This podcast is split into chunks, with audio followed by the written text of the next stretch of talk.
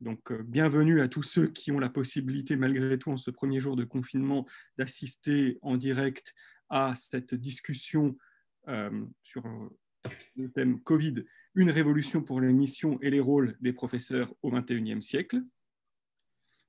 Nous avons le plaisir pour cela d'accueillir un panel de, conférenciers de haut niveau avec Madame Ange Ansour, qui est cofondatrice et directrice des Aventuriers, Monsieur Patrick Rayou, qui est professeur euh, de sciences de l'éducation à l'Université Paris 8, et Monsieur euh, Saliou Sal, qui est coordonnateur de programme à l'UNESCO et, qui aura la, possibilité de nous expliquer plus en détail euh, la nature de ce programme. Alors, le, originairement, ce, webinaire avait plutôt euh, la vocation d'être conclusif et prospectif par rapport à une série de webinaires que nous avions organisés jusque-là, qui étaient, qui étaient destinés à tirer diverses leçons du premier confinement et des débuts de la crise du Covid, avec une dimension maintenant plus générale d'étudier un certain nombre d'expérimentations euh, qui avait été faite, de, de transformation qui avait été faite et de la manière dont elle pourrait être pérennisée dans le temps ou pas.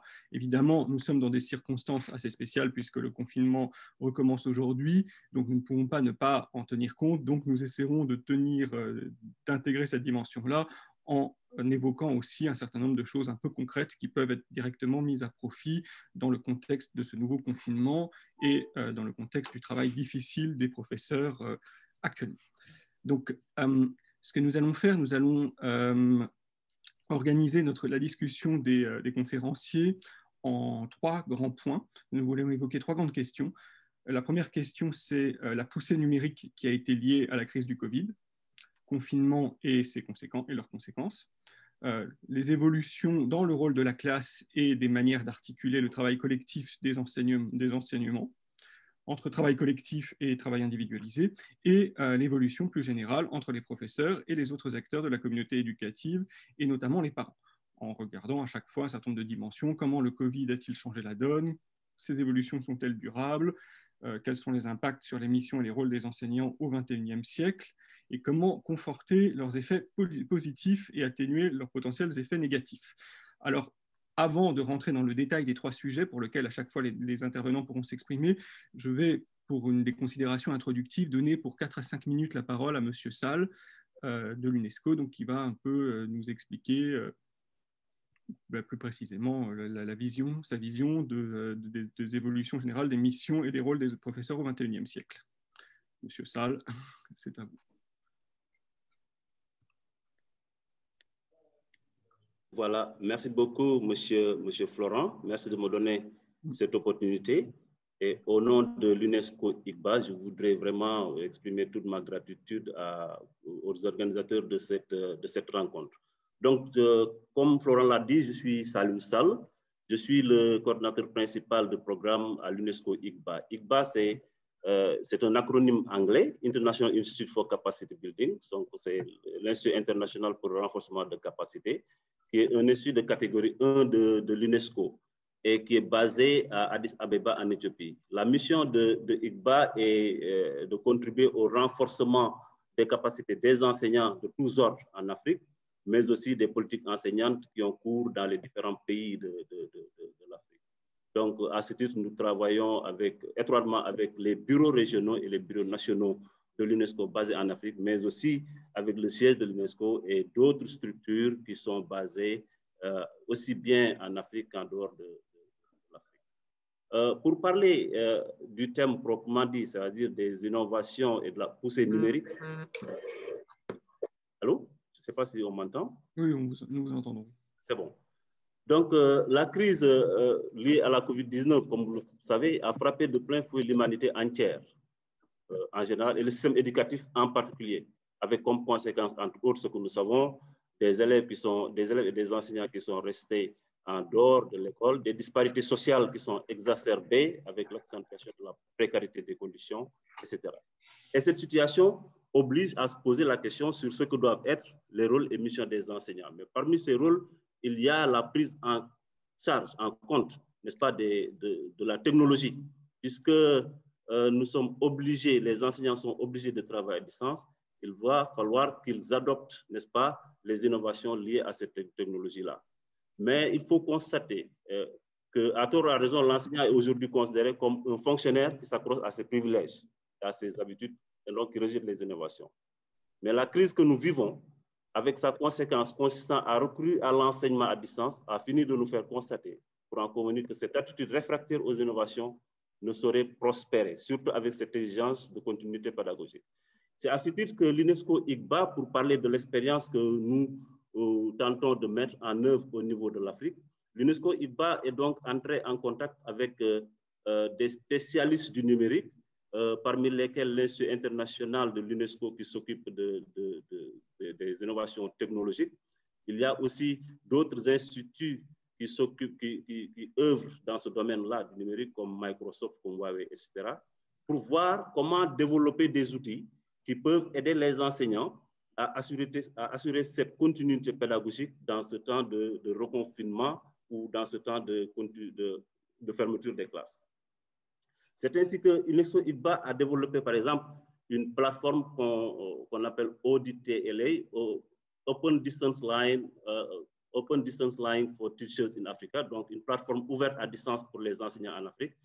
Et cette plateforme est une plateforme inclusive dans la mesure où elle prend en charge les enseignants qui ont un accès euh, de qualité à Internet, aussi bien les enseignants qui n'ont pas accès à un Internet de, haute qualité, de haut, débit. Ceci donc pour permettre à tout le monde, n'est-ce pas, de se retrouver dans ces, dans ces différentes initiatives. Nous avons aussi organisé, euh, depuis le déclenchement de cette COVID, des séminaires, des webinaires plutôt, pour amener les différents pays africains à partager, n'est-ce pas, les dispositifs qu'ils ont mis en place pour assurer cette continuité pédagogique. Et parmi ces dispositifs, nous avons le recours aux mass médias, par exemple le recours à la télé, le recours à la radio, etc. Et les pays africains, euh, n'est-ce pas, euh, vraiment ont échangé par rapport à ces différentes expériences. Et ce sont des expériences qui, euh, au finish, on a constaté que c'est des expériences qui ont été vraiment porteurs et que les pays ont adopté et adapté à leur, à leur contexte, n'est-ce pas, de, de, pandémie. Voilà donc en guise d'introduction, euh, n'est-ce pas, quelques idées, n'est-ce pas, que IPA a tenté de développer, de mettre en œuvre au niveau, au niveau africain, mais aussi au-delà de l'Afrique, l'UNESCO IPA euh, est ouvert à certains bureaux, comme le bureau de l'Inde, par exemple, avec lequel on a organisé un webinaire pour partager des expériences par rapport à ce qui se fait en Inde, n'est-ce pas, pour pouvoir adapter ces expériences-là au contexte, africain. Voilà donc en guise euh, d'introduction ce que je pouvais dire par rapport à ces, à ces innovations-là. Euh, maintenant, il faut dire que ces innovations, euh, comme je l'ai dit tantôt, doivent avoir une approche inclusive qui implique donc les parents. Ça, c'est une, autre question, n'est-ce pas, sur laquelle nous allons revenir. Euh, plus tard lorsque la question sera, abordée. Voilà en guise d'introduction ce que je pouvais dire par rapport à cette, question et en guise de, présentation de l'UNESCO et de, mon, rôle dans cette instrument. Merci beaucoup, Monsieur Salle, pour cette introduction qui nous permet aussi d'emblée d'avoir un spectre international sur ces évolutions et cette crise qui sont évidemment internationales aussi. Maintenant, pour rentrer euh, plus en détail dans le vif un peu de nos différentes questions, euh, je propose de faire un premier tour sur vraiment, pour analyser un peu plus la poussée du numérique liée à la Covid, euh, pour réfléchir à la fois, a-t-elle vraiment changé la donne durablement? Quelles sont les leçons du premier confinement pour le second? Euh, quels seront les impacts de long terme sur les rôles et missions des, des enseignants Je propose pour ça peut-être de laisser d'abord la parole à Monsieur Patrick Rayou. Merci. Euh, bah déjà, je vais commencer par euh, critiquer un peu la notion de poussée du numérique. Mhm. Euh, ça me fait un peu penser à la poussée des champignons, si vous voulez, sur laquelle on n'a pas grand pouvoir. Et je, me dis que, bon, évidemment, c'est une métaphore, mais moi, personnellement, je ne regarderai pas les choses ainsi.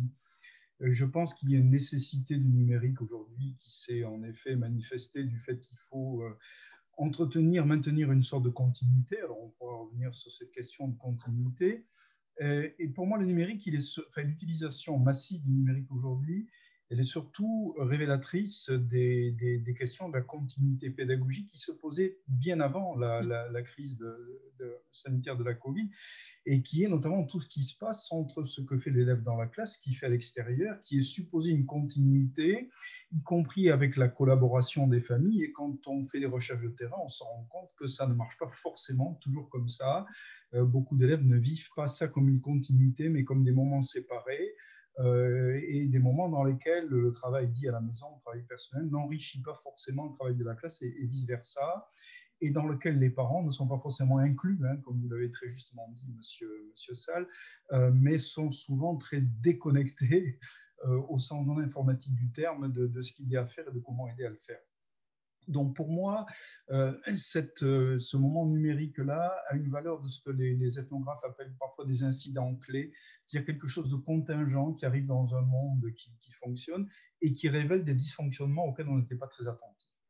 Donc euh, plutôt que de dire, voilà, je, je, dirais crise du numérique parce que à la fois ça montre des dysfonctionnements, mais en même temps c'est sans doute plein de potentialités.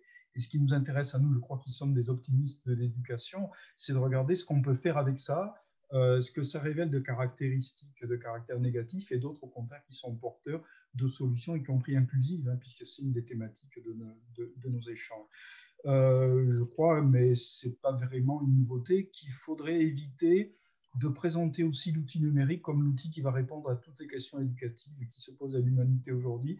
C'est un outil parmi d'autres, avec, euh, comme tous les outils, des avantages et des inconvénients, mais qui surtout nous appelle à savoir ce qu'il faut faire avec, pourquoi on l'utilise et, comment on va le faire. Je verrai en termes de, durabilité un trois points que je peux évoquer assez rapidement, parce qu'en effet, euh, les enseignants ont fait, certains contre mauvaise fortune, bon cœur, euh, se sont résolus à utiliser le numérique auquel ils résistaient un peu jusque-là. Euh, la question est de savoir si c'est un palliatif momentané ou si au contraire on va découvrir des utilisations qui peuvent véritablement contribuer à ce que le métier d'enseignant soit mieux assumé et que les élèves apprennent mieux dans, de meilleures conditions. Je vois d'abord, pour garantir une durabilité, des aspects techniques, hein, tout bête. Euh, beaucoup d'enseignants se sont euh, trouvés confrontés, et les familles encore plus qu'eux, à des problèmes de connexion, à des problèmes de compatibilité d'applications, de logiciels, de plateformes, de matériel, euh, auxquels ils n'étaient pas préparés, auxquels d'ailleurs le système n'est pas préparé. vous savez comme moi que beaucoup de gens dans le monde éducatif ont dû recourir à des, plateformes privées alors qu'ils n'étaient pas du tout favorables et que même ce n'était pas forcément recommandé, voire c'était interdit, euh, parce que le système public ne garantit pas aujourd'hui hein, une, fiabilité, une, une, solidité de ces choses-là. Donc là, il y a des questions techniques à résoudre pour que les gens puissent être véritablement connectés, équipés. Quand on fait des entretiens avec les familles, nous en avons fait beaucoup pendant cette période-là, on se rend compte que dans beaucoup de familles hein, de milieux modestes, on n'a en réalité que des téléphones et être capable de travailler avec des téléphones, de recevoir les cours, de, photographier les devoirs, de les envoyer, de les recevoir, ce sont de véritables galères. Il y a des familles dans lesquelles il y a un ordinateur pour tout le monde, quand il en a un, les parents sont en télétravail, ils se lèvent euh, très tôt le matin pour pouvoir libérer l'ordinateur pour les familles l'après-midi. Donc, sans vouloir en rajouter euh, de manière indéfinie en la matière, il y a des questions techniques qu'il faudra résoudre pour que ce soit durable, parce que les gens se fatiguent vite de cette grande difficulté à communiquer il n'y a pas que dans les pays africains hein, où on peut avoir des difficultés. Je vous assure que dans la périphérie parisienne, beaucoup de familles sont euh, vraiment démunies en termes de, connexion. Le deuxième aspect, je dirais, c'est un aspect qui est pédagogique et didactique. À savoir qu'utiliser le numérique, c'est pas juste euh, faire avec le numérique ce qu'on faisait de la même manière autrefois sans le numérique. Il y a, comme vous le savez, hein, des problèmes, des questions de scénarisation des cours auxquels il faut former les enseignants. Euh, beaucoup d'enseignants au début de premier confinement, je ne sais pas si ça va être la même chose maintenant, mais ont envoyé massivement du travail à faire aux élèves, euh, plongeant les élèves et les familles dans un, état d'inquiétude important, tellement ce qui donnait était massif. Il faut apprendre à pédagogiser tout ça, à le scénariser. Euh, ça n'est pas le, numérique éducatif, c'est pas click and collect. On va pas faire des commandes et passer au magasin chercher la totalité pour le mettre au réfrigérateur il y a, un travail de, digestion, de préparation hein, qui, est, tout à fait important. Et les enseignants qui s'étaient déjà formés eux-mêmes par le biais d'associations, je pense à Inversion la classe en France, euh, ont été du jour au lendemain très, très aptes à faire face. beaucoup d'autres et qui étaient réticents et tout simplement même ignorants de ce qu'on pouvait faire avec, évidemment, ont plus de difficultés. Le troisième point qui boucle avec celui-ci, pour moi, et qui, je crois, répond vos questions, c'est la question de la formation. je crois qu'il faudra introduire beaucoup plus dans les moments de la formation initiale et continue, hein, des, des, sensibilisations, des formations à ce que ça suppose de travailler avec le numérique, avec l'idée qu'il y a des ingénieries pédagogiques qui sont spécifiques, qui sont vraiment particulières, qu'on ne peut pas inventer, pour lesquelles il y a déjà des gens qui ont capitalisé des choses, qui serait tout à fait dommage euh, de, ne pas, de, ne pas les en informer. Euh, moi, j'ai vu des choses euh, qui sont, je, pense, un logiciel en, lecture littéraire qui s'appelle Glose, hein, pour lequel un membre de notre équipe a fait un petit travail on voit que le même logiciel qui permet de, faire que les élèves lisent des textes, les raturent, les annotent, confrontent leur lecture, des, leur lecture des textes, etc., sont utilisés par des enseignants de manière tout à fait créative et adaptée, mais par d'autres sur le modèle du cours dialogué classique qui euh, rajoute un peu à la, difficulté, à la surcharge des élèves. là, là, je crois qu'il y a un effort de formation important. Ce n'est pas juste un outil qui peut se substituer à un autre, c'est un outil qui suppose une autre intégration dans un plan de formation générale et dans un plan d'éducation générale pour ces élèves. Donc, ces trois caractéristiques, techniques, pédagogiques, didactiques et, de formation, me paraissent être les, les, moments par lesquels il faut passer si on veut que ce qui est un palliatif momentané euh, devienne un outil euh, important, correspondant à l'éducation de notre temps, qui n'est pas une panacée, mais dont des aspects intéressants peuvent être intégrés dans les finalités éducatives qui sont les nôtres. Merci beaucoup, Monsieur Rayou. Donc, crise vraiment à prendre au sens grec dans ce cas, comme révélateur. Tout à fait. une loupe qui met vraiment un, qui a un effet loupe sur un certain nombre de questions plus systémiques, plus profondes. Euh, Madame euh, Angensour, je vais vous laisser la parole il semble, pour euh... dire sur des choses assez similaires. Oui, je... merci euh, Patrick, euh, parce que c'est absolument dans la continuité. Alors effectivement, euh, moi j'ai du mal avec le terme numérique, parce que je pense qu'il n'existe pas quelque chose qui s'appelle le numérique. C'est un substantif qui est propre à la langue française. Dans les autres langues, on l'utilise uniquement comme adjectif accolé à des pratiques, des usages, des instruments, une industrie, peu importe. Donc, euh, quand on parle du numérique éducatif, il faut voir quel acteur en parle. Est-ce que je parle des terminaux, des objets qui sont les écrans, les téléphones portables? Est-ce que je parle euh, des pratiques culturelles? Est-ce que je parle des pratiques de socialisation? Donc du coup, je ne peux pas dire que fait le Covid ou la Covid au numérique. J'en sais rien parce que le numérique, il n'existe pas. Donc, euh, je m'interrogerai plutôt en d'autres termes, donc je, segmenterai plutôt ce qu'il fait par rapport au numérique. Alors, euh, Patrick, nous avons suivi l'enquête euh, de son ancien thésard, Filippo, Romain, Filippo Piron, et son collègue Romain Delès, auquel Saint-Martin est associé, la grande enquête auprès des enseignants et des parents sur les effets du confinement. Et une chose était claire, on revient, la pandémie, la crise sanitaire, exacerbe, révèle, met en exergue, nous impose de voir, mais ne change pas la donne fondamentalement. Euh, elle va changer la donne quantitativement, mais pas dans les mécanismes et la structure. En quel sens quantitativement Et c'est là on va revenir au numérique. Oui, l'école se fait, s'est faite plus ou moins bien, à la perfection, mal, à distance. Donc, le rôle technologique des supports matériels du numérique, bah, ils ont pris une place primordiale. Il fallait des Zooms, il fallait des mails, il fallait des ordinateurs, etc. Est-ce que le numérique éducatif en tant que pratique pédagogique a évolué? Il est trop tôt de le dire. Nous n'avons pas assez de données. Euh, nous avons des témoignages, des remontées de terrain, d'expériences, mais ce n'est pas encore conclusif. Même les, euh. Beaucoup d'universités, notamment l'université de Mons, en Belgique a mené une grande enquête auprès des enseignants sur la pratique numérique. Euh, Philippe Piron et Romain Delès également, mais ils n'ont pas encore fini de dépouiller les résultats. Personne n'a fini vraiment de dépouiller les résultats. Mais ce qui est, première donnée que je peux vous donner, ce qui a vraiment eu comme changement, donc à part cette augmentation quantitative des usages, je dis usages et pas pratique, les gens ne se sont pas appropriés, c'est vraiment la formation des enseignants. On n'avait pas le choix, même ceux qui étaient numérico-sceptiques, euh, ils n'avaient plus le choix. Qu'est-ce qu'ils en ont fait?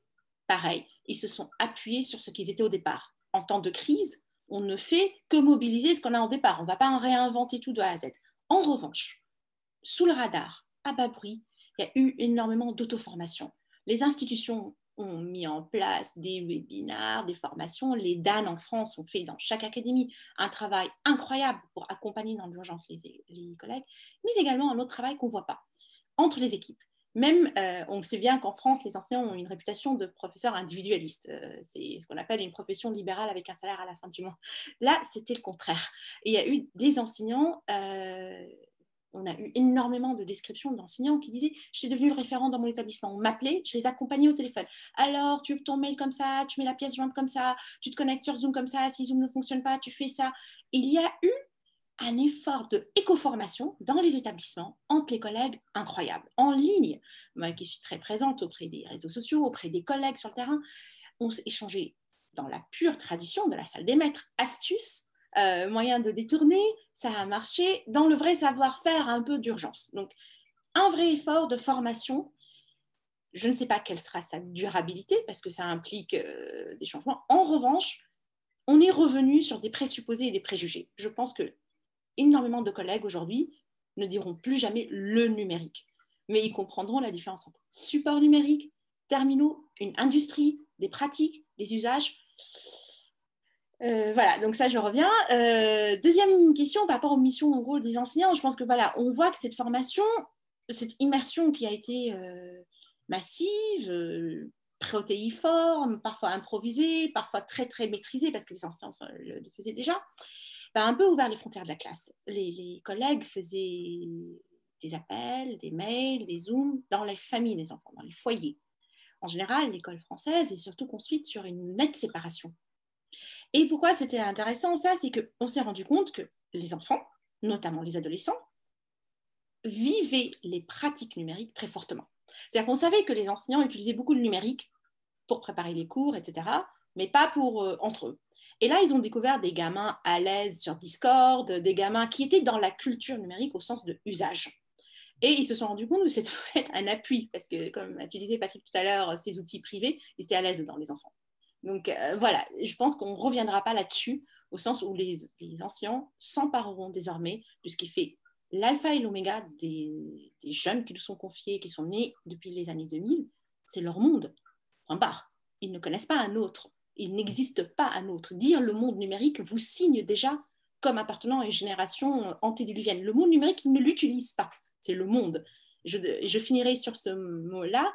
Rappelez-vous, le premier appareil euh, photo on les qualifiait appareil photo numérique, et le mot appareil photo tout seul, sans adjectif, était la norme. Aujourd'hui, le mot appareil photo, c'est l'appareil photo numérique. Et quand on veut qualifier quelque chose, on dit argentique, ce qui on n'utilisait jamais le mot argentique. Et je pense qu'utiliser le mot numérique aujourd'hui nous signe comme étant né avant 2000, tout simplement. Euh, je pense que les enseignants s'en sont rendus compte. Euh, voilà, ils se sont rendus compte que la conversion numérique de la société a déjà eu lieu et que le rôle de l'école et la mission de l'école, c'est aujourd'hui de s'en emparer de manière pédagogique, didactique, intelligente. Et ils sont capables de le faire. Merci beaucoup pour ces remarques qui en plus font déjà le lien avec les thèmes suivants. Si, je retiens quelque chose de, ce qui a été dit dans les deux cas, euh, la crise a aussi eu un effet un peu de déconstruction d'évidence massive, de déconstruction à la fois d'évidence terminologique et, euh, de conception très très généralisée sur la pédagogie, sur la continuité pédagogique, pour mettre vraiment en évidence une certaine granularité, à la fois dans la conception des pratiques, dans la conception même de ce que c'est même, de, même de, la construction d'un temps d'apprentissage, d'un temps de disponibilité intellectuelle, etc. Et ça, ça a permis vraiment de rendre le débat beaucoup plus précis, de, de sortir des grandes, euh, des grandes thématiques conceptuelles assez éloignées de la réalité finalement, ce que vous venez vraiment d'expliquer en montrant l'inanité finalement du terme numérique. Alors, euh, nous allons passer plus précisément à la deuxième question, qui est de regarder vraiment plus en détail comment le, concept même de classe et l'articulation entre le travail euh, collectif, le travail individualisé pour les enseignants, pour les professeurs comme pour les élèves d'ailleurs, euh, a été mise en avant. Alors, vous venez déjà d'en dire quelques mots et j'allais vous redonner la parole, euh, à commencer par vous sur ça. À, moi? ok. donc là, en fait, par rapport à, l'ouverture de, des établissements c'est quand même euh, euh, ce qui est sous-entendu sur le travail collectif des enseignants individualisés. Je pense que, en fait, pareil, la, la crise euh, n'a fait que révéler ce qui existe. déjà avant. Donc, une sorte de... Les anciens ont toujours collaboré. Alors, sur des objets plus ou moins pédagogiques, euh, si vous regardez dans la... vous allez dans une école élémentaire, par exemple, euh, un énorme temps est accordé à des choses qui sont de l'ordre de la gestion de l'établissement. Qui va faire tel décloisonnement, comment on va accueillir tel élève, quel manuel on va commander. Donc, beaucoup, beaucoup d'échanges sont faits sur des objets à faible valeur ajoutée pédagogique, si j'ose dire, mais qui sont absolument nécessaires pour la bonne marche. Le Covid a reproduit ça. Il y a eu beaucoup, beaucoup, beaucoup d'échanges entre les collègues et beaucoup de formations autour des objets. Comment je fais fonctionner telle euh, application? Comment euh, je fais si le NT plante? Euh, Comment je fais pour corriger? Et il y a eu aussi des questions pédagogiques. Là, en fait, pour la première fois, on ne pouvait pas avoir d'implicite. C'est-à-dire que les anciens ne pouvaient pas, ben, la classe fonctionne, il rend sa feuille, etc. On ne pouvait pas le savoir. Là, ça se passait autrement.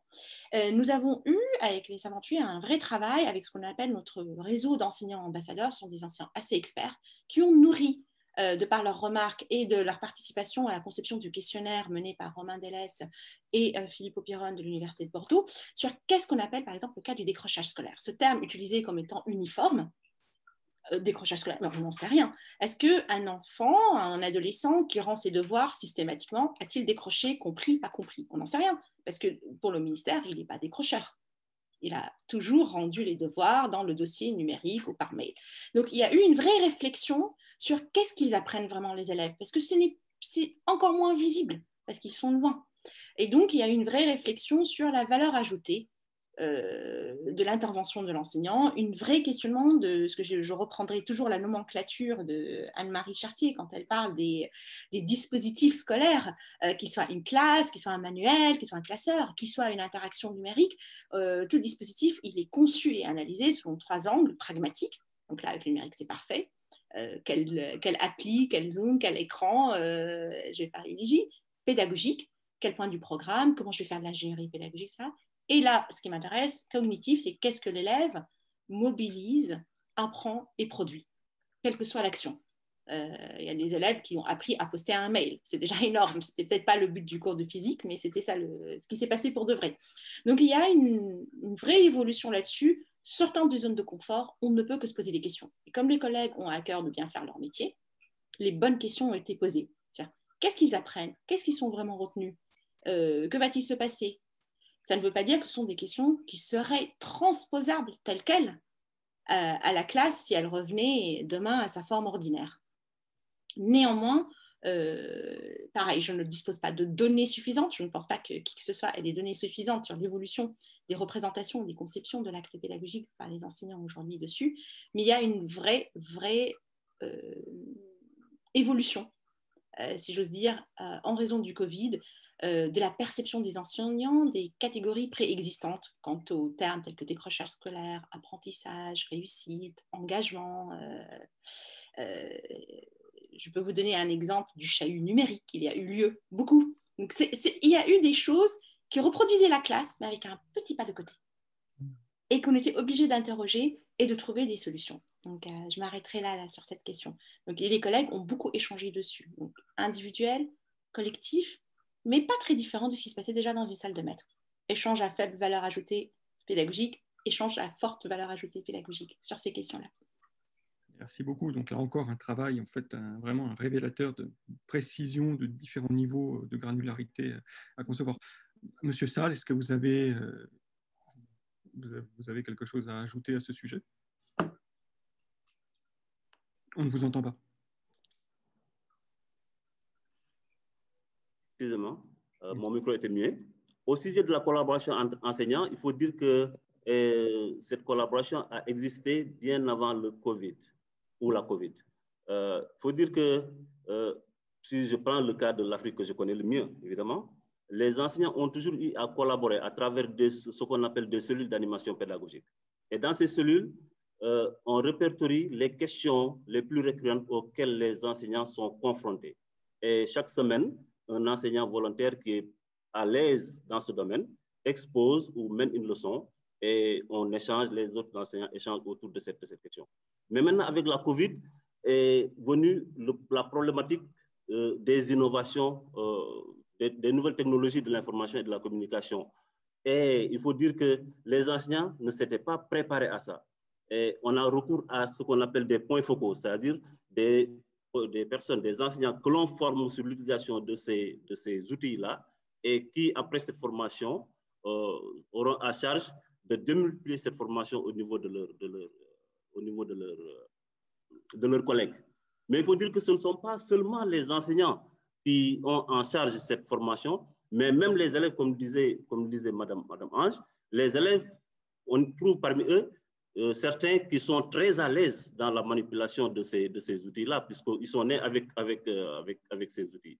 Donc, on met à profit, n'est-ce pas, ces compétences-là pour mieux euh, mener les enseignements apprentissages au niveau des différentes classes et des différentes écoles. Donc, cette collaboration a toujours existé, mais elle s'est renforcée avec l'apparition de la COVID.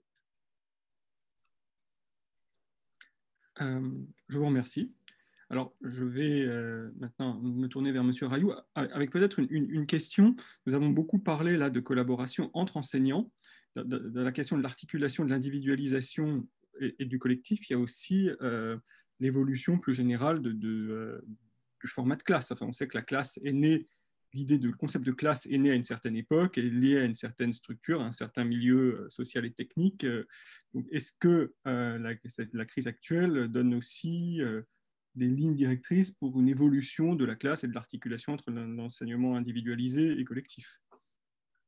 Oui, je crois que pour, pour autant qu'on le veuille, hein, on, peut regarder euh, des, des, évidences sur lesquelles on vivait mm. euh, qui, qui, remontent à loin. Par exemple, je veux dire que la classe telle qu'elle existe encore aujourd'hui nourrit un peu l'illusion que tout se déroule dans la classe, c'était vrai à une époque où, euh, comme l'a dit Ange tout à l'heure, l'école était vraiment fermée par rapport au monde extérieur. C'était un choix politique de la, République, pour des raisons qui s'expliquent euh, historiquement de manière tout à fait euh, parfaite, qui ne correspondent plus au monde d'aujourd'hui, où l'école est devenue poreuse au monde extérieur, et d'ailleurs le monde extérieur pour eux à l'école. Hein.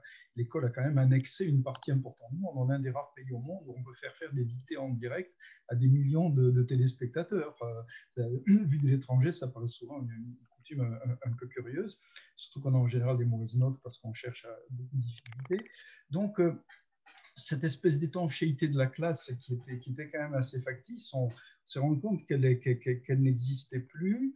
Euh, dans, dans, la réalité aujourd'hui, euh, il y a eu un moment où les, les, objets qui étaient dans la classe étaient des objets scolaires la balance Roberval, les images d'Épinal. On savait qu'on était à l'école aujourd'hui, sans rentrer massivement à l'école les albums de jeunesse, tout un tas d'objets du monde qu'il faut scolariser, et ça change véritablement la donne. Voilà. Pas être, pas être trop long là-dessus parce que je pourrais l'être, faites-moi confiance.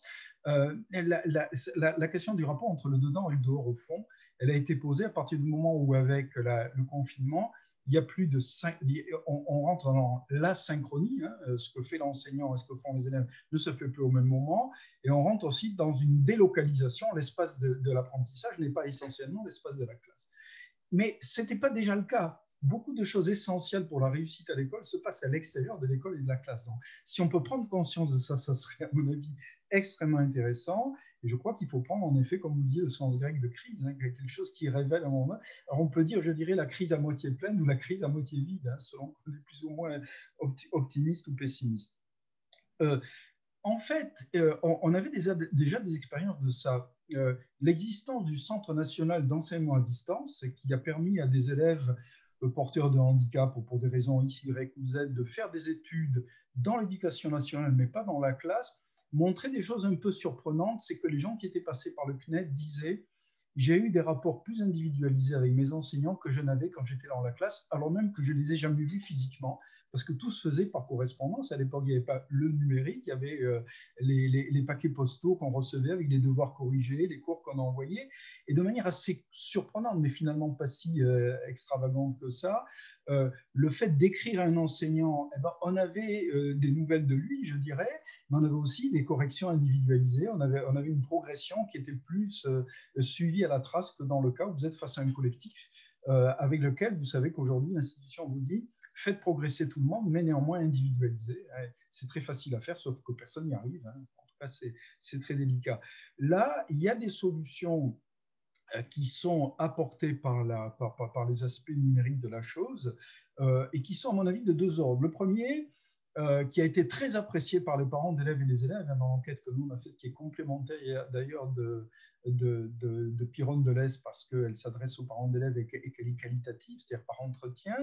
Euh, les parents et les élèves disent c'est génial.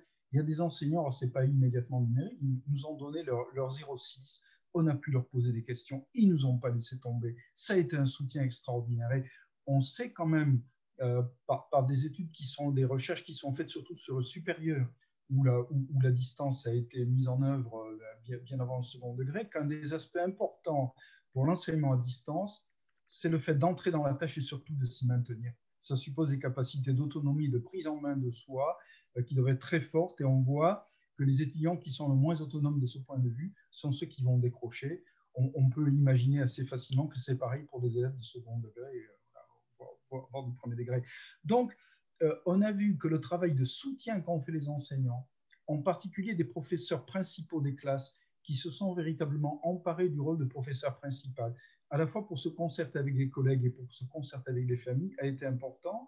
Le deuxième type de, soutien, à mon avis, il est cette fois moins affectif, je dirais, mais plus intellectuel, parce que, euh, vous savez, comme moi, quand on fait travailler les étudiants à distance et qu'on leur envoie euh, leur travail avec des commentaires dans les marges, qui est un travail extrêmement individualisé, et que les étudiants acceptent de lire les commentaires et de refournir une nouvelle version, eh ben, c'est ça qui fait les déblocages, c'est ça qui fait les progressions. Et là, je crois que euh, l'épisode actuel a montré c'est une charge pour les enseignants, hein. il faut voir comment le répartir et comment l'organiser, mais comment ce travail d'individualisation se fait, c'est la clé véritablement de progrès individuel parce qu'on ne peut aider les gens. Je suis intimement convaincu, et ce n'est pas une conviction métaphysique, c'est une conviction appuyée, je crois, sur des, enquêtes et des faits. On ne peut aider les gens que si on les aide à travailler leurs erreurs et, les difficultés qu'ils ont à effectuer les apprentissages requis. Voilà. Sinon, on peut, on peut parler, comme je le fais maintenant, de manière générale, et ça, ça ruisselle un peu comme l'eau sur, les plumes du canard. Le dernier aspect que je voudrais souligner, c'est que la grande difficulté, elle est plutôt dans ce qui fait classe, parce qu'on peut euh, déchronologiser ou déspatialiser tout ce qu'on veut.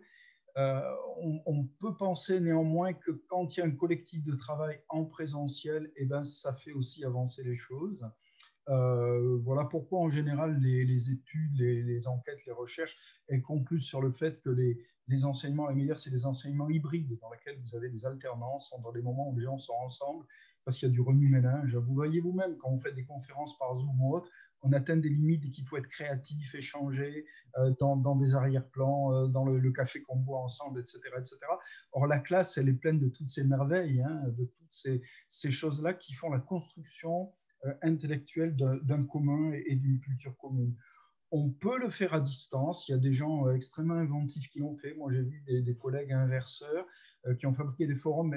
Mais, par exemple, ils ont été, je vais arrêter avec cet exemple-là, parce qu'à mon avis, il donne à réfléchir, une enseignante de collège de, français, au moment du déconfinement, se trouve avec des élèves qui sont en présentiel et d'autres qui sont en distanciel. Que faire pour que ceux qui sont en distanciel continuent à s'intéresser à ce qui se fait en classe et que faire pour que ceux qui sont en classe s'imaginent qu'il va falloir travailler après? Et donc, elle a imaginé qu'il y avait un groupe d'élèves en présentiel qui étaient des metteurs en scène, et qui inventait des scènes à exécuter par des acteurs qui étaient eux en distanciel. Les acteurs euh, faisaient des vidéos dans lesquelles ils montraient le, produit de leur travail qui revenait devant le metteur en scène. Je trouve que là, il y a des ingénieries pédagogiques extrêmement inventives qui, essaient de continuer à maintenir ce lien, mais évidemment, ça, c'est les solutions de confinement. On espère qu'on n'y sera pas voué pour l'éternité et qu'on aura ces moments euh, d'harmonie et d'équilibre heureux euh, entre des, des, phases de présence dans lesquelles il y a un certain nombre de choses qui se font et des phases à distance dans lesquelles il y a un autre euh, nombre de choses qui se font et tout ça étant, je crois, complémentaire. Merci beaucoup. Si, vous me permettez juste de, rebondir un peu, Monsieur José Puig, donc, qui est responsable des questions éducation à la délégation interministérielle autisme, vous avez dit lui-même que deux, des enseignements euh, de, de, la crise, du premier confinement, c'était d'une part la nécessité de concevoir vraiment l'explicitation, et de concevoir l'explicitation euh, autrement que l'explicitation simplement en présentiel. Et deuxièmement, qu'il fallait réfléchir aussi à ce que c'était que la segmentation vraiment des dispositions d'esprit. Et c'était pas que la classe était une certaine manière, physique était une certaine manière de concevoir la segmentation des temps, mais que là, on avait vraiment dû, on, s'était vraiment rendu compte que l'idée quels sont les temps de transition de, disposition personnelle des élèves qui les met vraiment en, position d'apprendre, de retenir ce qu'on leur dit. Donc il y avait vraiment une réflexion un peu sur les, sur les fondamentaux encore, non plus sur ce qui se passe en classe, mais pourquoi est-ce qu'on a institué la classe? Et si, si, je résume un peu ce qui a été dit là, on le collectif, le, la présent, le présentiel, c'est quelque chose de, très très important. Ensuite, doit-il toujours prendre la, forme de la classe? Pour ça, il faut aussi réfléchir à, toutes les raisons qui sont à la fois historiques, euh, qui sont, qui sont même euh, euh, qui, qui, sont aussi liées à certains principes pour lesquels la, classe a été conçue comme ça. Ce qui, ce qui permet aussi de, de, faire une transition avec le troisième thème, qui est les relations des enseignants et des professeurs avec euh, les autres parties prenantes, qui est un thème d'autant plus brûlant qu'à la fois il y a toutes les questions des relations directes, individuelles, qui, de nouveau vont, euh, vont, se développer euh, avec le nouveau confinement, et en même temps il y a, l'autre versant, comme on le sait, avec la peur de plus en plus grande d'intervention dans l'école de, d'intervenants extérieurs, de la manière dont les parents ou autres, parfois de manière dramatique, viennent intervenir sur le contenu des, des enseignements. Donc, euh, je vais immédiatement vous redonner euh, la parole sur ça, pour un peu réfléchir sur euh, la manière dont la, la, crise de la Covid, et puis tout ce qui se passe actuellement aussi, nous permet de réfléchir aux manières, aux différentes façons, d'une part, de, revoir le, dialogue entre professeurs et parents, et puis tout le reste des intervenants. il va y avoir les AEHSH, il va y avoir il va y avoir des interventions scientifiques, il va y avoir euh, des psychologues. Beaucoup de gens, beaucoup de nouveaux professionnels sont amenés d'une manière ou d'une autre à interagir avec l'école, les parents sont amenés à interagir avec l'école, et en même temps, il y a un besoin aussi de euh, préserver une vraie autonomie et de protéger euh, l'autonomie et la liberté pédagogique des enseignants de manière forte. Ben oui, alors interrompez-moi si je suis trop long, hein, parce que vous posez des questions tellement essentielles que voilà, on, voudrait, faire un colloque entier, entier là-dessus. Euh, le, premier point, je crois, enfin, j'ai toujours la, même manière d'appréhender ça, c'est que euh, le, le, grand intérêt de la période, c'est de nous faire réfléchir sur, au fond, quelle est la complémentarité des rôles éducatifs entre les enseignants et les parents. Euh, je crois que de, manière un, peu désinvolte, à partir des années 90, on, s'est mis à faire des, parents et de tous les parents, les partenaires de l'école et les partenaires des apprentissages. C'est un très beau projet c'est aussi une très grande mise à l'épreuve de beaucoup de familles, de milieux populaires en particulier. Il se trouve que c'est surtout mon, terrain d'investigation, qui se trouvent très démunis, euh, qui ne sont pas du tout euh, euh, démotivés, pas du tout abandonneuses de leurs enfants, comme on, le, dit parfois de manière un peu malveillante, qui sont surtout désorientées par le rôle qu'elles doivent tenir. elles sont parfois, quand elles n'ont pas fait elles-mêmes, quand elles n'ont pas eu un niveau d'études important, et, elles sont parfois, les parents sont amenés à perdre la face devant des enfants. Que, pense un enfant de, de, 11 ans quand ses parents ne sont pas capables de résoudre un exercice de mathématiques euh, de, de, début de collège? Ça pose des questions quand même assez redoutables auxquelles on ne pense pas quand on dit aux parents, voilà, vous n'avez qu'à aider vos enfants à accompagner la scolarité. Alors, la, contrepartie de ça, c'est qu'il ne faudrait pas imaginer non plus que les parents n'ont aucun rôle éducatif à jouer. Euh, le fait d'assurer un cadre de travail, euh, de faire en sorte qu'on débranche des écrans au moment où ils sont euh, pas, importants pour la tâche qui est à faire, de, couper les téléphones, etc., de garantir un milieu d'études, toutes sortes de choses, y compris même d'aider à, des tâches intellectuelles. Tout ça, c'est tout à fait, tout à fait important, mais il faudrait réfléchir à la spécificité. Et à mon avis, la période actuelle pose en plein cette question-là. Euh, en quoi peut-on aider les enfants quand tout arrive par pronote, quand tout arrive par des, fichiers euh, joints, etc. etc. Euh, alors, pour, en venir, on, voit des parents, par exemple, qui pendant la crise, le premier confinement, mais ça risque de, recommencer en second, on, leur a conseillé la télévision éducative. On leur a dit, regardez TV4 avec vos enfants.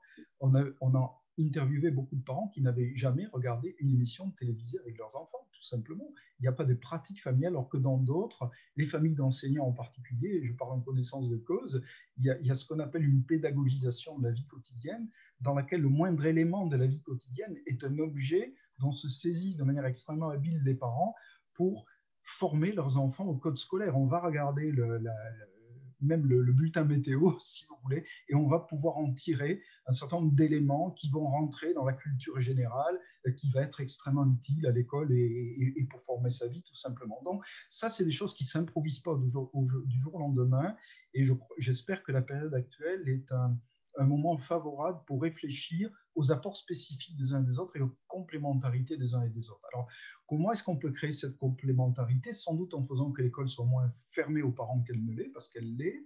Euh, parfois, l'école dit aux parents de venir, mais ils ne viennent pas, et notamment ceux qui auraient le plus besoin et intérêt d'y venir, euh, par, euh, par complexe d'infériorité, pourrait-on dire, par crainte de revenir sur le lieu où ils ont même échoué. Enfin, il y a des tas de raisons qu'on connaît bien et qu'on peut évoquer. Euh, moi, j'ai eu en entretien des parents qui avaient pu assister à des classes virtuelles. Eh ben, ils étaient extrêmement contents, heureux de l'avoir fait, euh, parce que ce n'était pas intrusif de leur part, alors encore fallait-il que les enseignants soient au courant, euh, et ils, étaient tout à fait heureux de ne pas être à la périphérie de la classe avec les devoirs à faire au dernier moment, etc., dans des conditions de, de contraintes qu'ils n'aiment pas.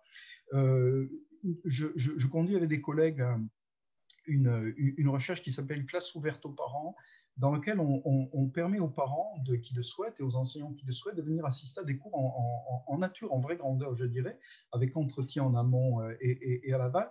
Et un des résultats de, ce travail qu'on est en train d'analyser, c'est que le point de vue des enseignants et le point de vue des parents changent euh, à, la fin de ces séquences. C'est-à-dire que et surtout les parents voient ce que c'est le métier d'enseignant et au lieu d'être intrusifs et, et, dépréciatifs de ce travail, ils sont plutôt admiratifs comme ils l'ont été d'ailleurs du rôle des, enseignants pendant le premier confinement.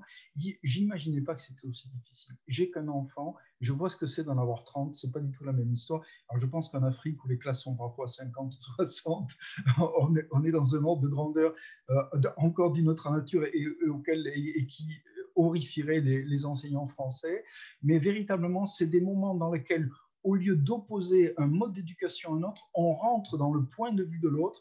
Et je pense que cette crise-là, elle est un moment privilégié qu'il faut surtout pas perdre de vue pour qu'on apprenne comment être éducateur de part et d'autre et quelles sont les difficultés qu'on rencontre les autres pour les mettre sur la table et essayer d'aider à les dépasser. Parce que je crois qu'il y a vraiment beaucoup de moyens d'arriver à les dépasser. Merci beaucoup. On voit à quel point euh, la question est difficile et encore une fois à quel point on doit avoir, de, c'est une question massive qui doit peut-être être fragmentée. D'une part, les difficultés que les parents, par exemple, d'enfants en situation de handicap peuvent avoir, alors que dans ces situations-là, une, certaine coéducation est nécessaire, et en même temps, de l'autre côté, euh, les, les volontés d'intervention de plus en plus fortes sur les contenus. Alors, sans aller sur les questions euh, idéologiques ou de, terrorisme, même sur, le, sur la contestation permanente des évaluations et des notes. Donc il y, aura vraiment un équilibre euh, à trouver. Alors je me permets de me tourner vers euh, Ange Sourd, d'autant qu'avec le travail des saventuriers, elle est un peu aux premières loges sur des types d'expérimentation réussies avec la communauté scientifique et les, et les professeurs. Euh, oui, effectivement, donc on parlait, Patrick a parlé longuement des parents et euh, de l'importance de rendre explicites les exigences scolaires. Euh, on peut parler aussi d'un concept qui est assez classique dans, à l'école française comme ailleurs, c'est comment mobiliser des acteurs qui sont autour de l'école pour l'école, au service de l'école. Euh, je, me contenterai, je vais parler dans toute la littérature qui est sur ce sujet, qui est mais juste vous donner un témoignage, parce que je pense que c'est important aussi de, donner à voir comment ça se passe pour de vrai. Euh, c'est rendu l'école de la recherche depuis 2013. Euh, nous faisons nous développons un, modèle pédagogique expérimental qui s'appelle l'éducation par la recherche, et il s'incarne entre autres euh, dans un type d'intervention qui sont les projets s'aventuriers dans les classes, euh, qui n'est pas exclusif, hein, mais c'est un type euh, qui, pourrait vous intéresser aujourd'hui, grâce auquel parfois des scientifiques, qui soient étudiants, chercheurs, accompagnent une classe dans le montage d'un projet. Un projet de, qui s'inspire des enjeux et méthodes de la recherche. Ça ne veut pas dire que les, élèves vont produire des nouveaux résultats ou on va singer la vie de laboratoire ou je ne sais pas quoi. Mais notre objectif, c'est vraiment, et là ça va rejoindre la préoccupation de, comment faire s'approprier la culture scolaire à des enfants, c'est euh, aller passer de l'autre côté des coulisses. J'ai un manuel, allez hop, j'ai un manuel. Euh, l'enfant, il a ce manuel. Pourquoi c'est un savoir et pas simplement une information? Euh, d'où viennent euh, ce que je lis. Voilà. Donc l'idée, c'est de dire aux enfants, quelque part, bah, les savoirs que vous avez, qu'ils soient dans votre manuel d'histoire-géographie, de maths, de physique, ce ne sont pas simplement une juxtaposition d'informations, sont le produit d'un travail très méthodologique qui obéit à des normes, euh, il y a un périmètre de la preuve assez important, ce sont des savoirs stabilisés, et ce sont des chercheurs qui travaillent avec une éthique, un mode de travail particulier, et les inviter tout au cours de leur scolarité à faire cette expérience une, deux, trois fois. Donc, c'est vraiment dire que la place de l'école, elle s'inscrit, et votre métier d'élève, il s'inscrit dans une continuité de ce que les humains savent très bien faire, produire des savoirs, les valider et les faire circuler. Et donc, à ce titre-là, des chercheurs accompagnent les enseignants et les élèves à des moments clés de leur projet. Au moment où on transforme une question naïve en une problématique, c'est-à-dire extrêmement euh, paramétrer. Euh, je vais varier une variable, je vais choisir tel type de méthode de recueil de données, tel type de méthode de leur interprétation, peu importe, et je vais les interpréter, je vais les valider et je vais les communiquer à ma communauté des savoirs qui sont les autres élèves. Et là, pendant le confinement, effectivement, des projets aussi ambitieux euh, bah, ont été arrêtés. mars, voilà, on ne pouvait plus faire. Mais on a pu toujours, on s'est dit, voilà, riche de notre expérience de ce qui s'est passé. En fait, en France, on a été confinés en mars, mais il y a des pays qui ont été confinés avant. Et nous sommes présents dans de très nombreux pays de la francophonie, plus d'une dizaine de pays de la francophonie. Et nous avons eu des remontées non scientifiques, bien sûr, c'est des remontées empiriques du terrain, sur la perte d'intérêt pour les élèves. C'est-à-dire que même les élèves qui sont dans des établissements français à l'étranger, donc familles privilégiées, euh, moyens techniques très présents, euh, donc on peut pas, on peut enlever, c'est-à-dire épurer, si j'ose dire, euh, cette expérimentation de tous les biais sociaux, bah, les gamins perdent intérêt. Parce que quel est l'intérêt de faire exercice après exercice, chez soi, seul, derrière l'écran? Et en revanche, donc on s'est dit, voilà, il y a un, chose importante qui est le maintien de la motivation de euh, l'élève. Donc, on a fait travailler sur des défis. Donc, euh, toutes les semaines, un collectif d'enseignants et de chercheurs produisait des défis scientifiques que les enfants pouvaient faire seuls euh, ou avec leur famille ou avec leurs profs. Tout ça pour dire que pour faire école, bah, il ne faut pas que les enseignants, en fait, et des parents avertis, il faut tout un tas d'acteurs de l'école. comment dirais-je? Pas simplement dans la classe, mais pour repenser cette institution dans notre société une institution dévolue à la transmission des savoirs, à la formation du citoyen, comme si c'était euh, une citadelle toute seule. Et on voit bien là, malheureusement, avec les attentats, ce contrat un peu rompu entre l'école et l'ensemble de la société. On veut qu'elle fasse des choses, mais on ne veut pas s'impliquer. Et nous, on se dit, pour faire école, pour que ça réussisse, il que tout le monde s'y mette. Et il y a un rôle de co-éducation.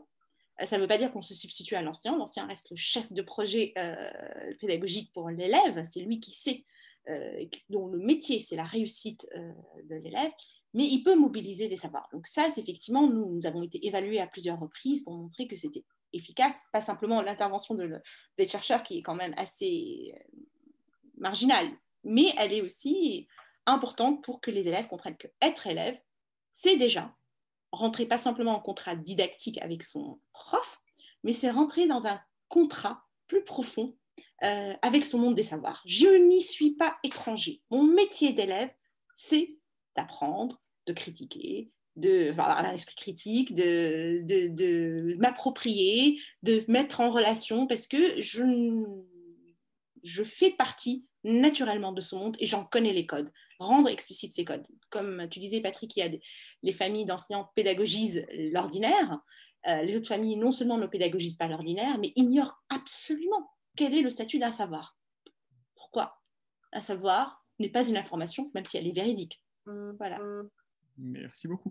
ce, qu'on sent aussi en filigrane, c'est que cette coéducation, elle a du sens que si elle est très très bien cadrée et construite. Parce que par exemple, ce que vous allez faire, c'est vraiment de mettre en place des dispositifs qui vont permettre à des élèves de participer à des projets scientifiques, c'est-à-dire vraiment de s'approprier la démarche scientifique, de savoir ce que c'est que la science se faisant, ce qui est quelque chose de, de très très cadré et qui est quelque chose en même temps qui a, un but plus que pédagogique, parce que ça permet aussi d'avoir un autre regard sur les résultats de la science, en comprenant vraiment que la science est un processus, une méthodologie, que ce n'est pas simplement un ensemble de résultats donnés qui vont être amenés à contester. Euh, je me permets, comme nous approchons de la fin, de donner la parole à Monsieur Salle pour des considérations, pour une dernière intervention. Ensuite, je le ferai, j'essaierai de faire un petit résumé de ce qui a été dit. Et puis, je donnerai pour les cinq minutes restantes la, parole euh, à ceux qui veulent poser des questions. Monsieur Salle.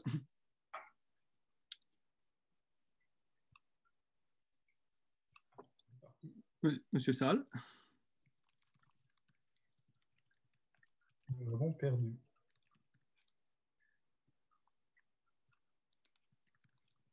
Monsieur Salle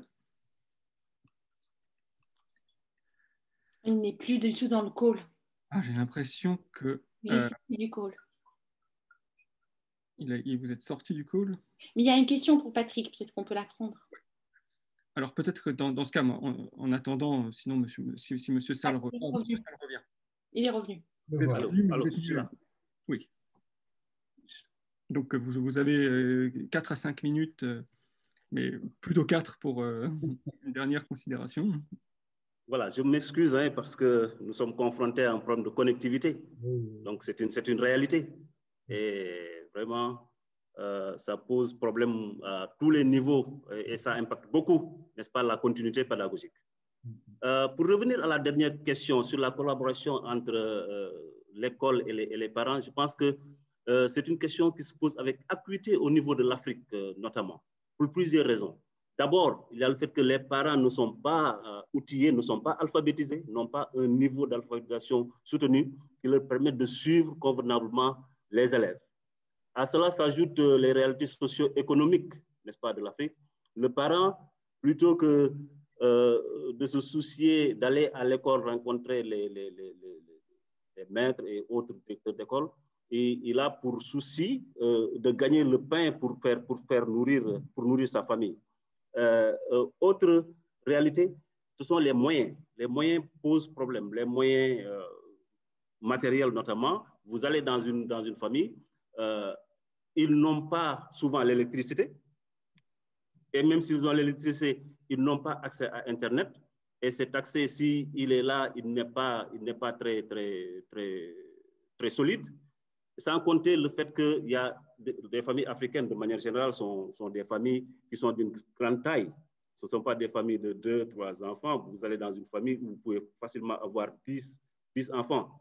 Même s'il y a un seul ordinateur à qui va profiter cet ordinateur-là, n'est-ce pas? Qui va-t-on privilégier, n'est-ce pas, pour assurer cette continuité pédagogique? Donc, un tas euh, d'aspects, un tas de points qui vraiment freinent euh, ou bien impactent négativement la collaboration entre les enseignants et, les parents.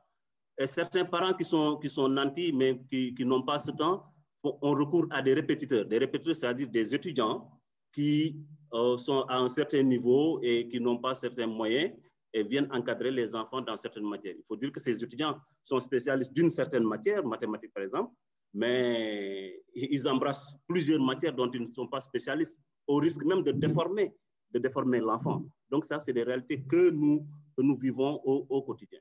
Euh, donc ceci, euh, vraiment pour dire que les autorités, les enseignants, les chefs d'établissement ont vraiment du pain sur la planche pour pouvoir impliquer, pour voir les moyens qu'ils peuvent mettre en place pour impliquer euh, les parents. Mais j'avoue que c'est vraiment, vraiment difficile.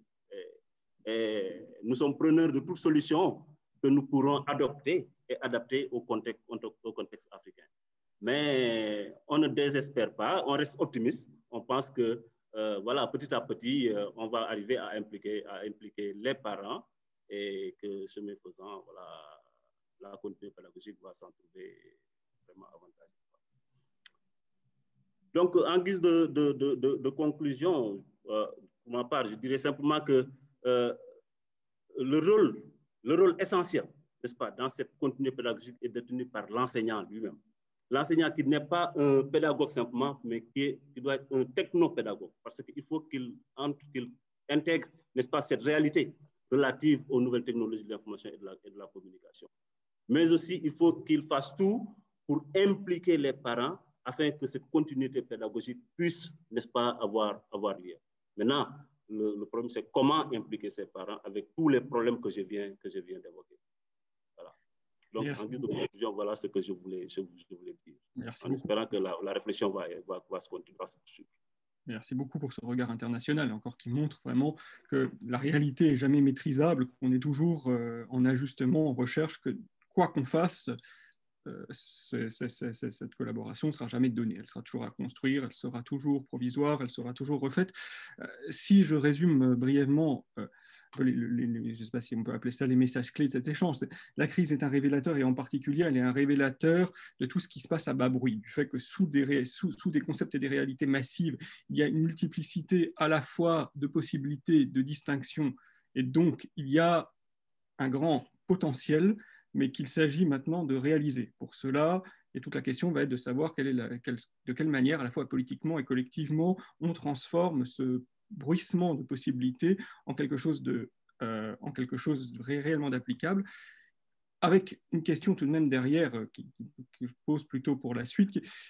On voit tout ce qu'on pourrait faire ou tout ce qu'on ne devrait pas faire, mais tout, tout, tout ce qui se révèle. Euh, toute la question, c'est aussi de savoir quelle, quelle école, qu'attendons-nous de l'école, quelle école voulons-nous, et à partir de là, comment, dans ce projet-là, utiliser, euh, potentialiser tout, tout, tout, ce qui a été révélé. Il y a vraiment toute la, question de la finalité de l'éducation et dans quelle est.